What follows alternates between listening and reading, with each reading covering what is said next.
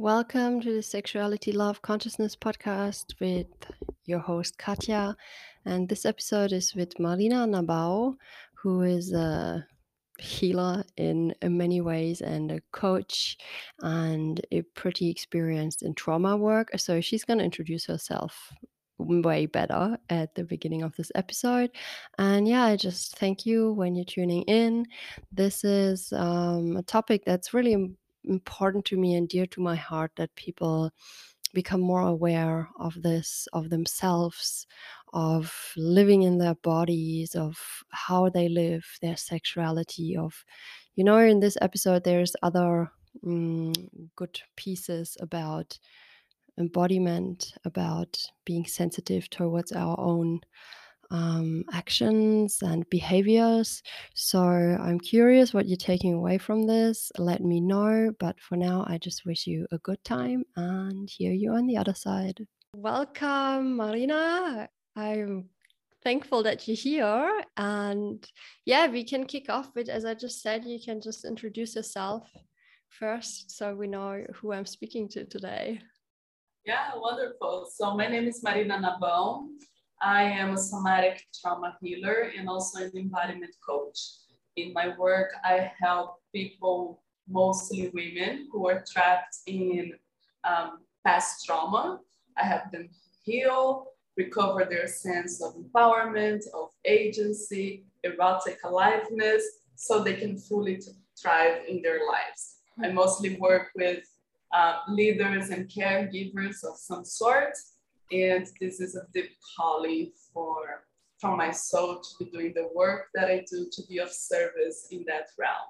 I'm also a teacher, a senior teacher at Layla Martin's um, Vita Sex, Love, and Relationship Coaching Training, the same training that I did, the same uh-huh. training that you did. And I'm very, very honored to be in that position working with um, all the students worldwide. Yeah. Mm-hmm. Wow, so cool, juicy. Thank you. Mm. So, what are the kind of people that are actually coming to you? Um, what what needs are they coming to you with? Yeah, usually I work with people who have experienced some sort of sexual boundary violation, mm-hmm. either in their childhood or as teenagers or even recently as adults. And because of that, they cannot experience a fulfilling sex life and also they notice that it's not affecting only their sex lives. It affects the way they show up in all their relationships with other members of family, partners, all of that, but also in the work or if they're business owners as leaders and all of that. So I think that for people who understand a little bit about how trauma works in our brain and in our bodies, it's very easy to know that if we have experienced some sort of sexual trauma, it's not only our sexuality that will be affected by it, mm-hmm. right? Other areas of our lives will also be affected by it because there is a shutdown, there's a collapse in our nervous system, and that really impacts the way that we create, the way that we show up, the way that we live, the way that we love, the ways that the way that we have intimacy. So usually I have clients who notice this and they're ready. They have done some previous work mm-hmm. before, some sort of therapy or healing or um, even coaching, and now they're ready to go that deeper layer into the body, integrating also the sexuality sexuality component, but which I think so many amazing professionals, amazing trauma professionals haven't figured out yet. You have to do the work yourself on your own sexuality mm. before you help others build that bridge, right? So that's part of the way that um, um, that's part of the conversation and the work that I do with these people who are coming to me. Cool, thank you. So, in regards to the topic that I wanted to speak to you about today, like how quote unquote normal sex or non rape sex can already be traumatizing to the body, do you experience that in your practice as well, or is it not as common? Yes. Yeah, yeah. Well, I think it's important to make a distinction before diving into the topic right? Mm-hmm. I see this being very much the case with cisgendered heterosexual couples, mm-hmm. right? When we analyze or when we look at the way that gender non-conforming, non-binary, transgender, um, queer, and even um, gays, lesbians relate, it seems that there is a difference in their power dynamics that is shown in the bed as well.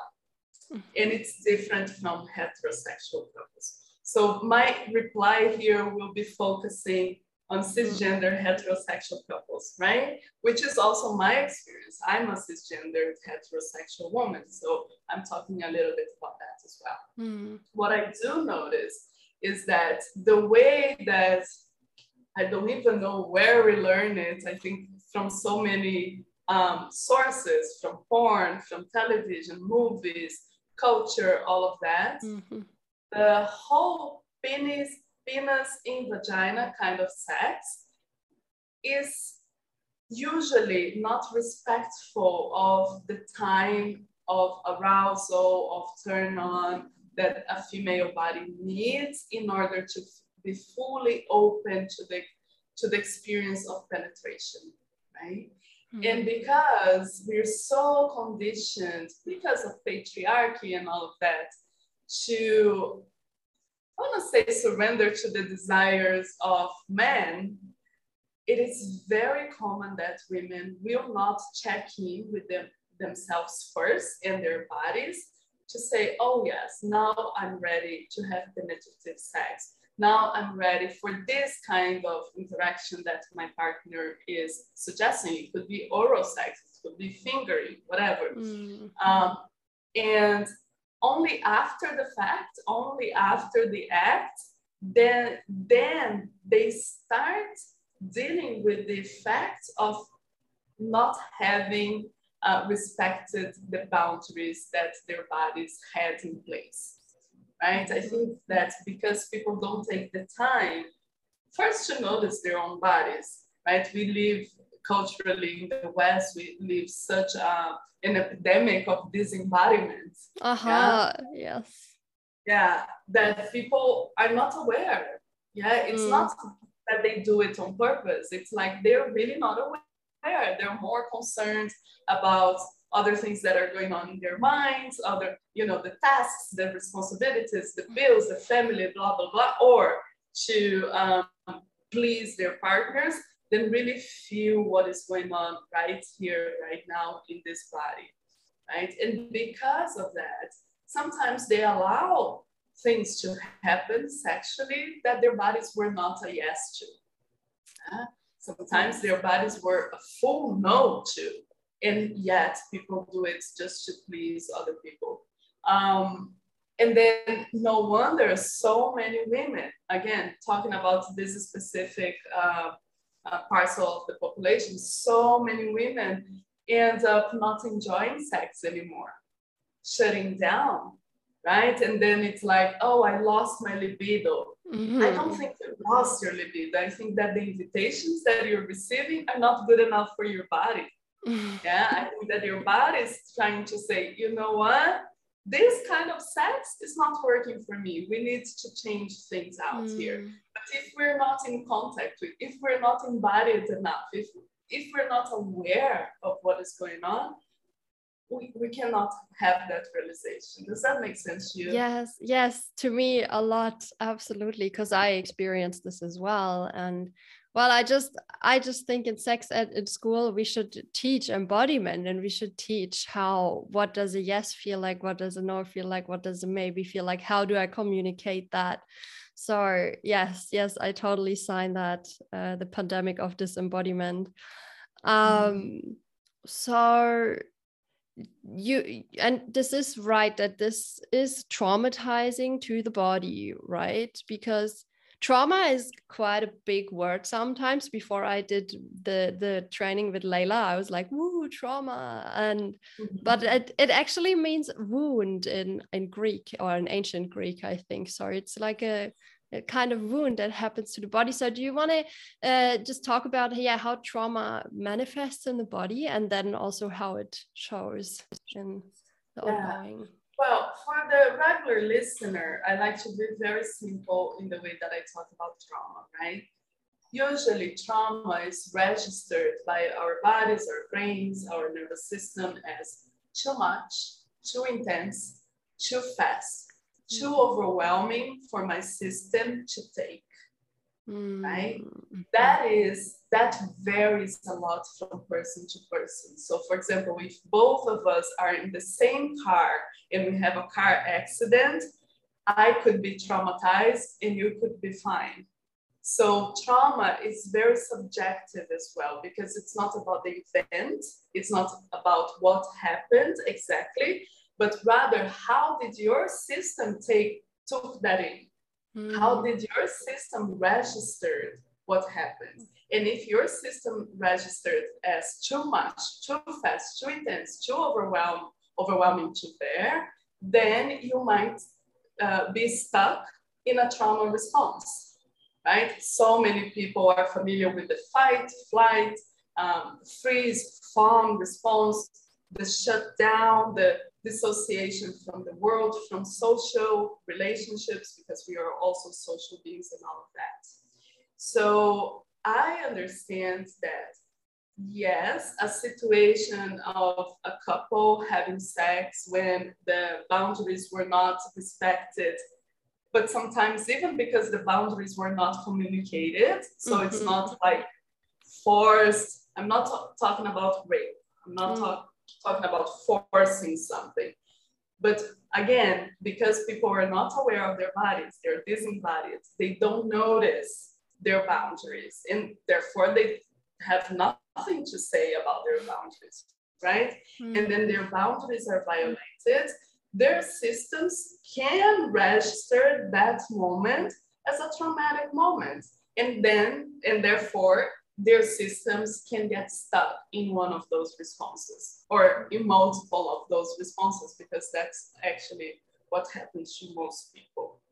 Um, and then it, it is very interesting because I think that when people get stuck in trauma responses, if they did not perceive the situation that actually provoked that, the situation that was registered as trauma, it can take a long, long time for people to ask for help, right? Mm-hmm. So if I'm having sex with my partner, he constantly um, breaches my boundaries. He constantly you know, penetrates me before I'm ready, touches me before I'm ready, does stuff uh, that I'm not a full body yes to.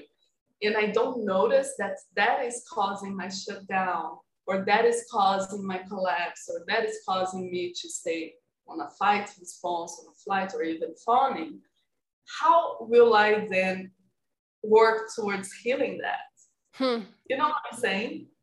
yeah it's uh, like you because you don't know where there's a cause you exactly so, so you probably a lot of people think they're broken or their bodies are just not working or something like that yeah and because of the way okay i'm going a little bit far here mm-hmm.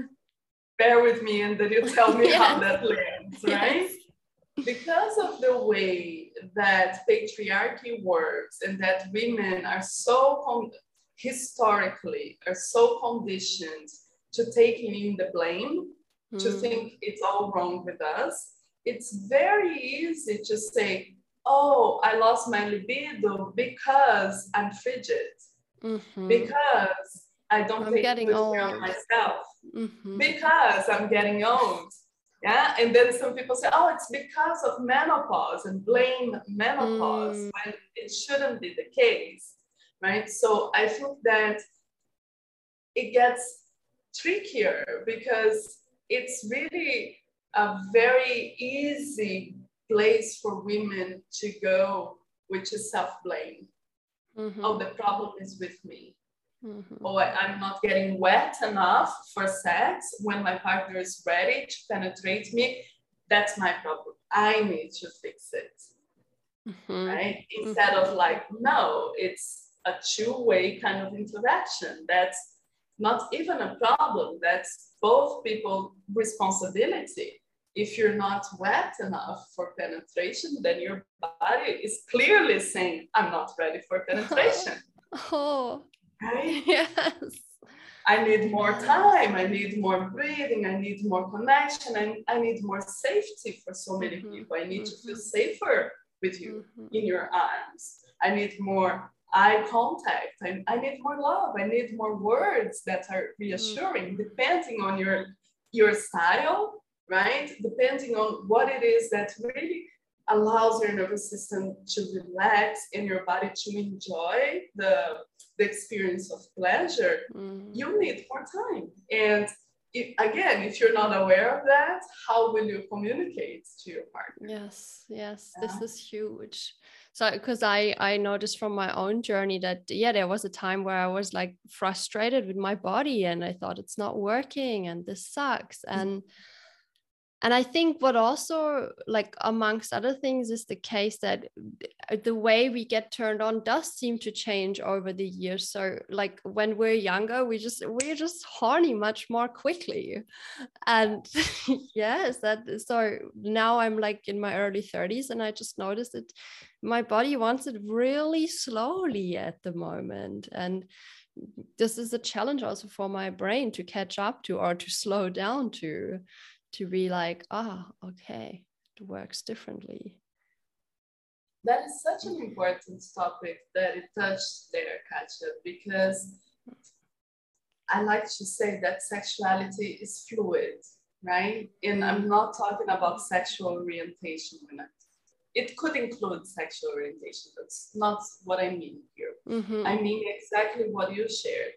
When we are in our teens and early 20s, and you know, all the hormones of our bodies are actually pushing us, you know, to the sexual experience, to the intimacy experience. No wonder it's so much easier. Usually, as a, you know, uh, again, generalizing here, we have less worries, less responsibilities. Our nervous systems are less stressed out. So there is more relaxation and pleasure really likes to evolve and expand in a relaxed body, right? Mhm. Now, if if we understand first for people with wombs who menstruate, Mm. our, actually our sexuality and our hormones change throughout the- the month, right? We have like a full cycle within a month. So of course we are more um, uh, uh, available for sexual interactions when we're closer to our ovulation than we are when we're closer to our menstruation, right? Mhm. because there are hormones working towards that. Again, just generalizing, I know very well that many women feel super horny when they're bleeding. That's okay. But that's not the case for most women, right? Mhm. Um, and then if we forget that we're cyclical, if we forget that our sexuality will not only change for 20 to 30 to 40, it will always change. Mhm. It's very easy for us to get stuck in the old ways, in the ways that we knew worked for us.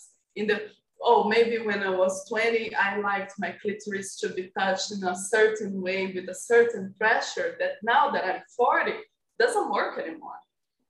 Right? Mhm. And it's really about making that inventory of ourselves over and over again, right? It's really about being self aware all the time and Yes, learning to yes. communicate, as you said earlier the yes, the no's, the I don't know. I need more time to figure out. Mhm. Mhm.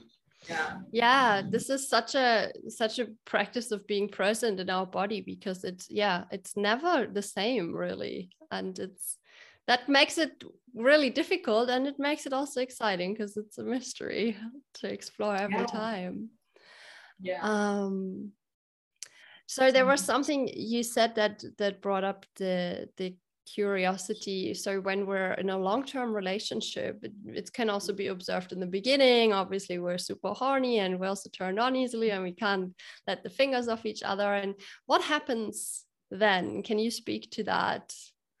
When yeah. Yeah. A lot of things happen. I think we cannot ignore nature. I, I think we cannot ignore um, the animal parts of us, right? Mm-hmm. So when we are infatuated, when we are in love, there are different hormones running through our bodies that really help us stay like having sex the whole afternoon and you know all of that and with the time when that passion when that fire uh, slows down the hormones are slowing down, right? Mm-hmm. And then we're going to transition to a different phase in the relationship. I think what is problematic is that, again, most people forget that we are all cyclical mm. and expect that the desire that you had in your first year with your partner will be the same that you had that you're having in your 10th year with your partner, right? For me, it's really about the couple learning how to assess what is happening in their shared sexuality over and over again.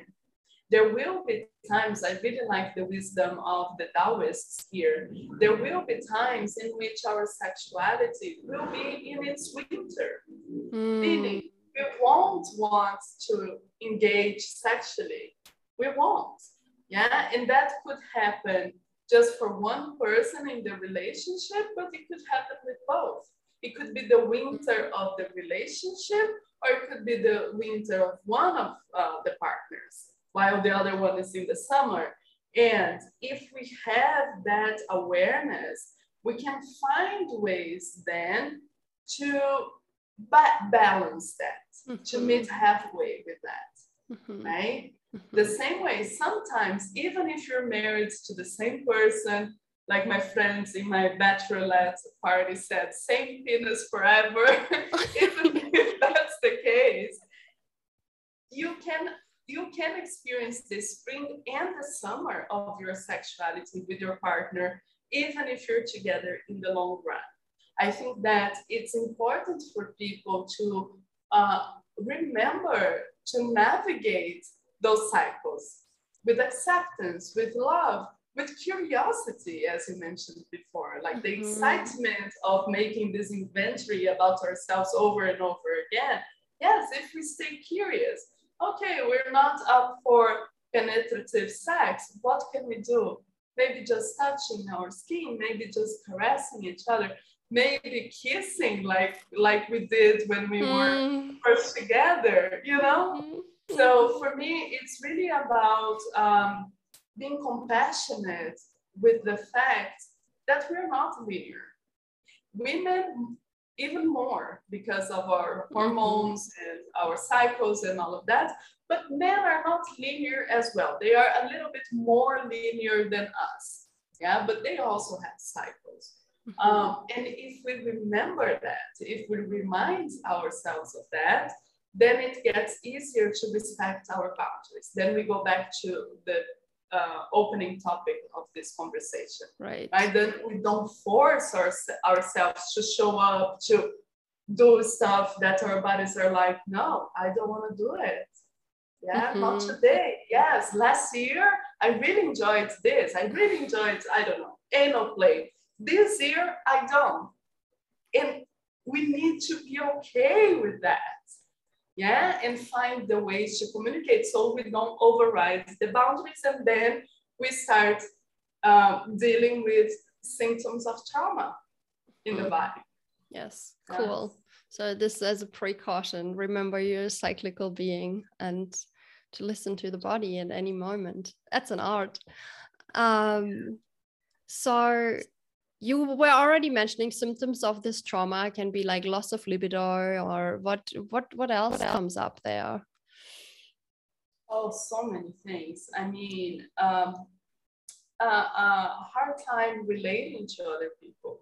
Mm-hmm. being in, in an intimate connection, either with your partner, but also with family members, with children, right? With parents and all of that. Mm-hmm. Um, a constant uh, sense of fear, of threat.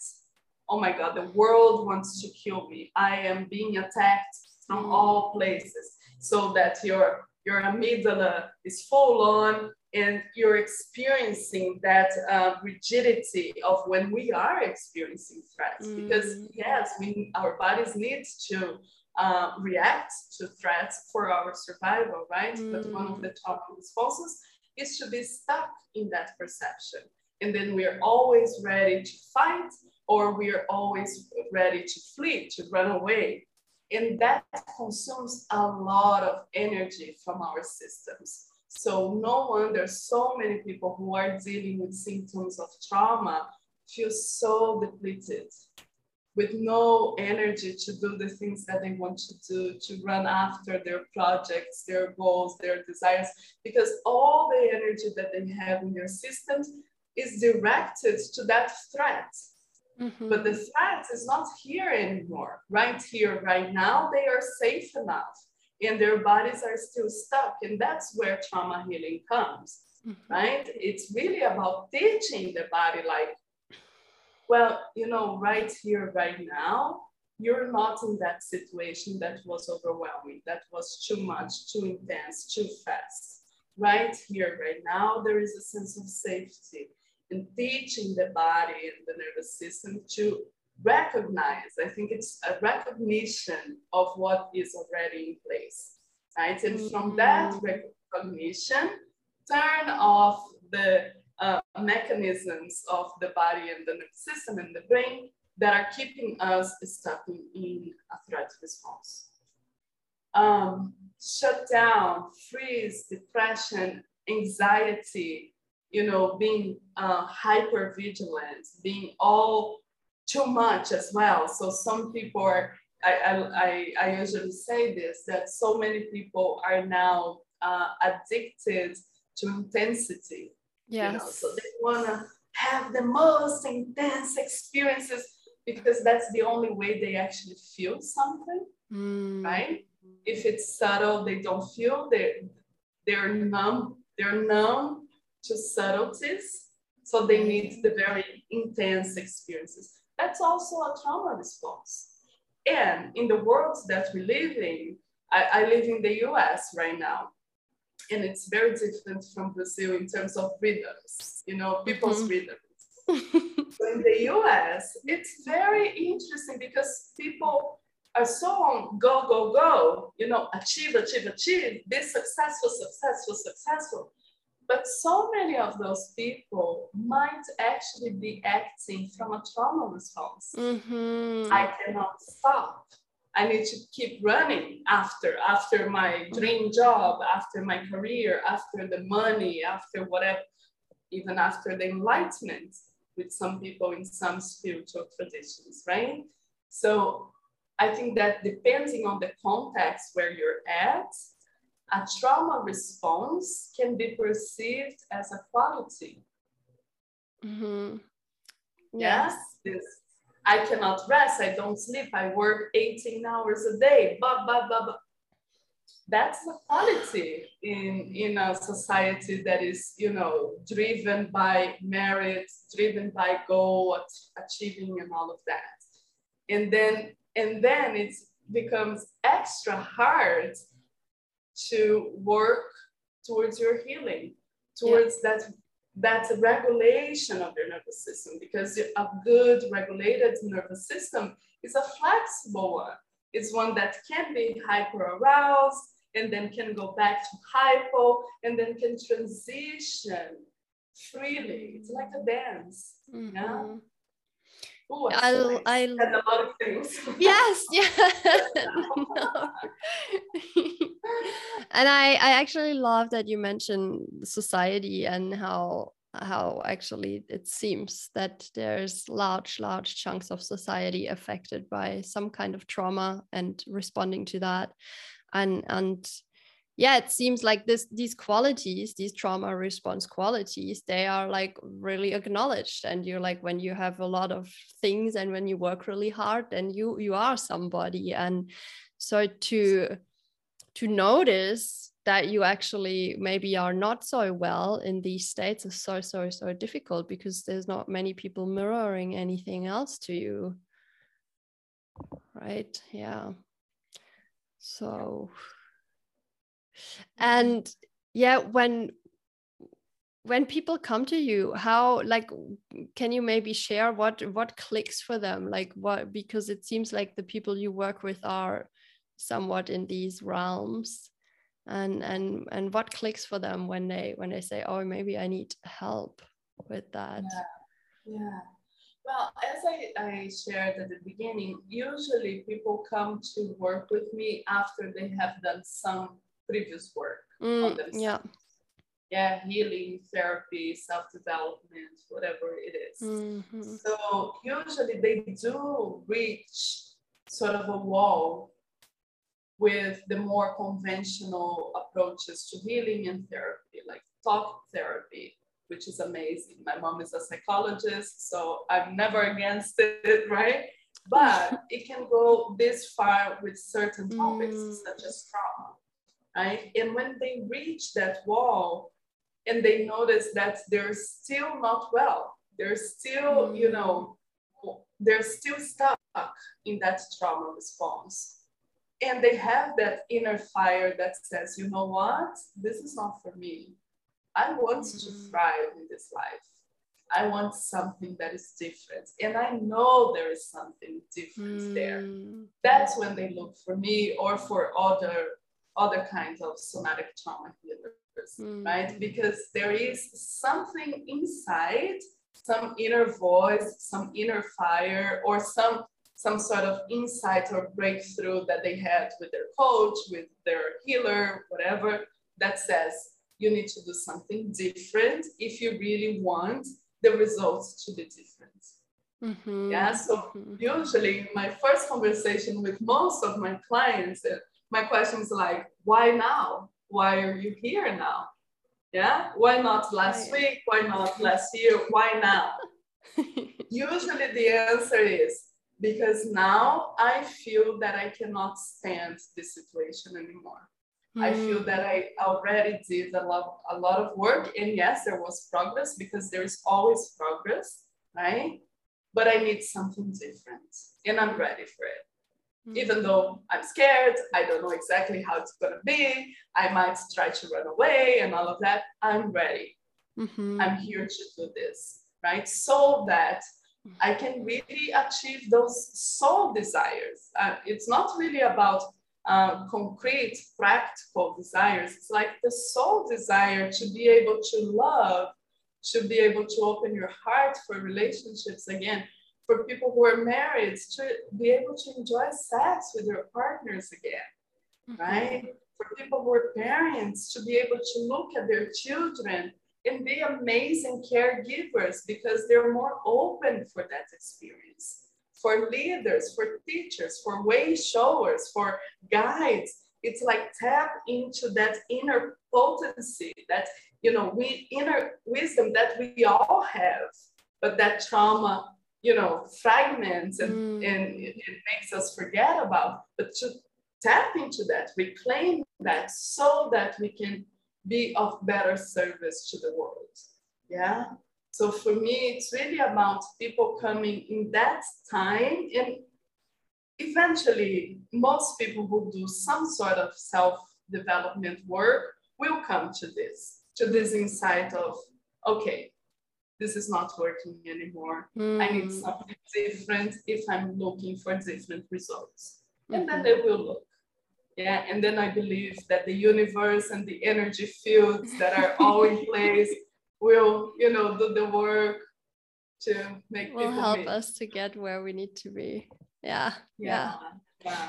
Mm-hmm. So thank you so much. I want to talk a little bit more about the healing of this whole yeah of having these experiences and like one thing that's coming up for me is when whoops when we're in a relationship like a mm. heterosexual cisgender relationship um, and say this type of traumatizing sex without full body yes consent has been going on for 10 20 maybe even 30 years and then the woman decides okay something needs to change. It i imagine it to feel like such a mountain to climb to to do that within the relationship when it's such a like pattern that's manifested.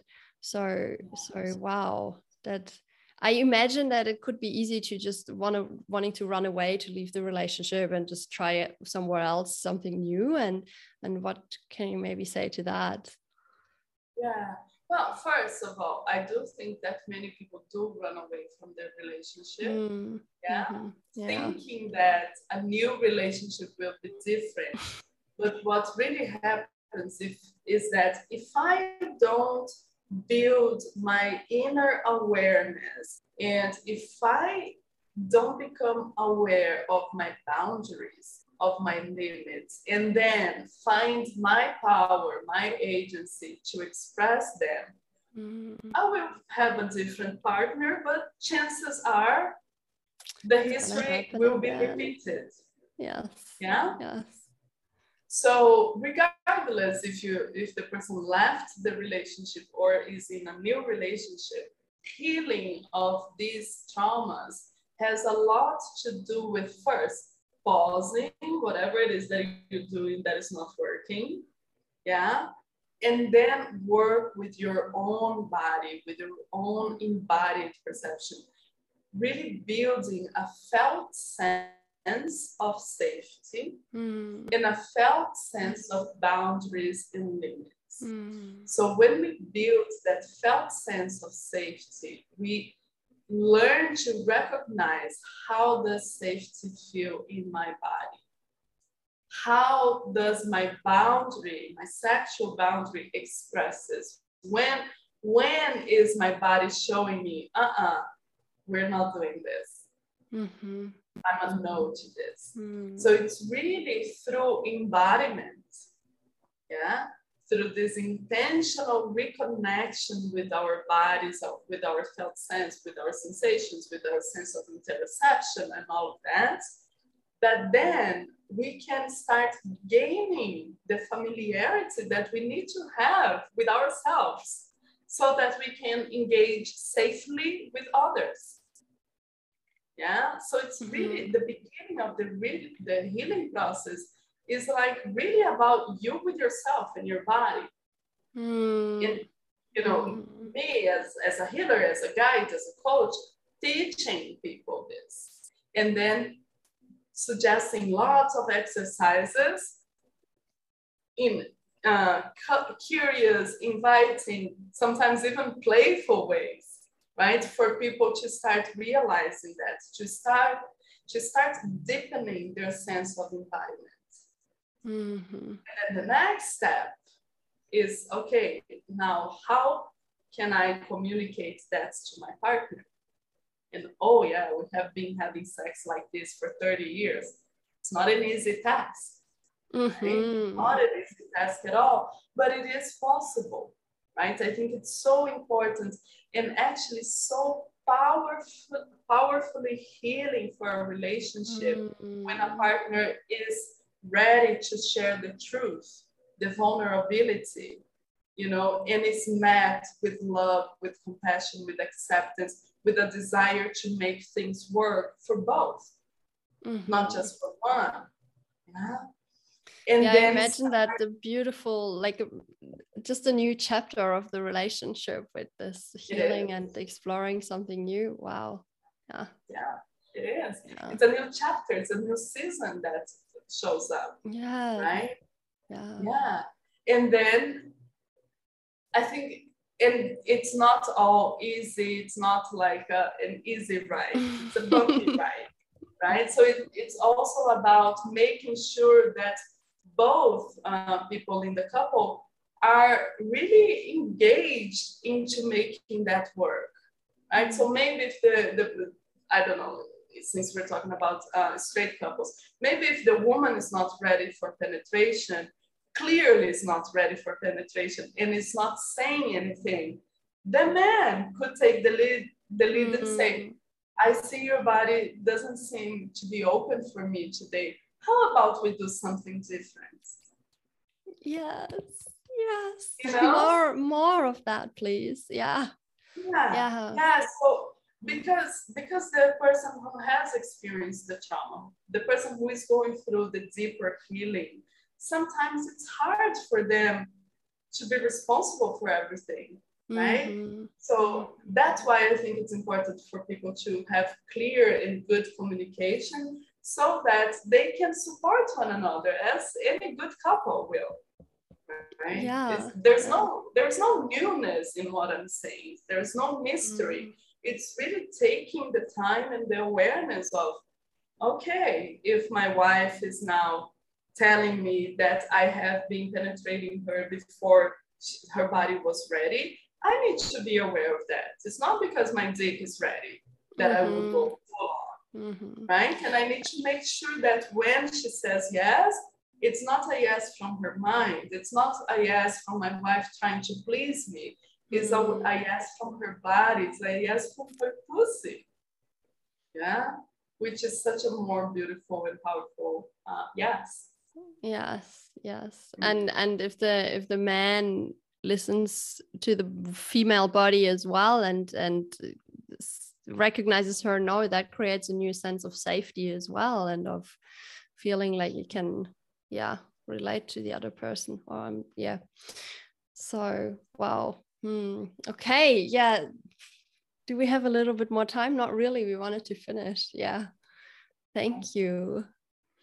It was yeah that was really like short and juicy. I really love what you said and i thank you for being here. Is there anything you want to say in the end? Also how people maybe can find you i will put links in the description for sure but if you want to say anything else yeah first it's been a pleasure to be here talking to you katja i really love the format of podcasts i think it's a great space for us to have mm. meaningful conversations for those people who liked what I said and are interested in going to this deeper layer of healing of their own bodies and their own sexuality, they can find me in my website, marinanabal.com. I'm, I'm, uh, I think mm-hmm. you will have a link available. Yes. All the information is there. You can schedule a free initial conversation with me um, if we want, you know, so that we can get to know each other to see if we're actually a good fit. I'm also on Instagram. I'm not a huge social media person, but I'm there every now and then, and I would love to connect. It's at Marina Nabal. I think it's also going to be here. Yeah, mm-hmm. thank you so much. It's been cool. lovely. Yeah. You're welcome. Thank you as well. So, thank you very much for tuning in. I hope you enjoyed this episode. I hope you can take away something from it or a few things. I definitely found it so interesting. And well, Marina shared a lot of things that I have observed and that I have like understood about trauma and the body as well. That's why I wanted to have her because she's a um, yeah, she's an expert in that field, so she can uh, express things in words way better than I often can. And she just has a much more experienced perspective on the things. So I'm just really grateful she came on and shared what she knows. And yeah, as I said, I hope you could take something away and you're welcome to let us know or me. You can send message to me or to Marina.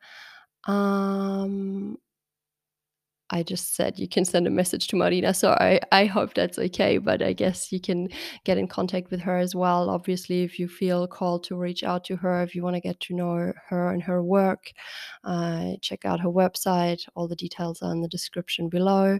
And yeah, I thank you really so much again for your time. As I always say, or often say, time is precious. I thank you for tuning in and hear you next time, or I speak to you next time.